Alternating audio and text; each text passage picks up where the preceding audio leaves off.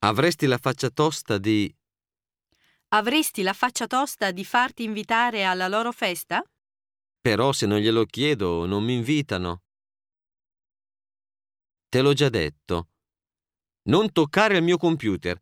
Te l'ho già detto mille volte. Ma anch'io vorrei provare l'internet. Hai torto tu, Giudicando dalle sue parole, hai torto tu.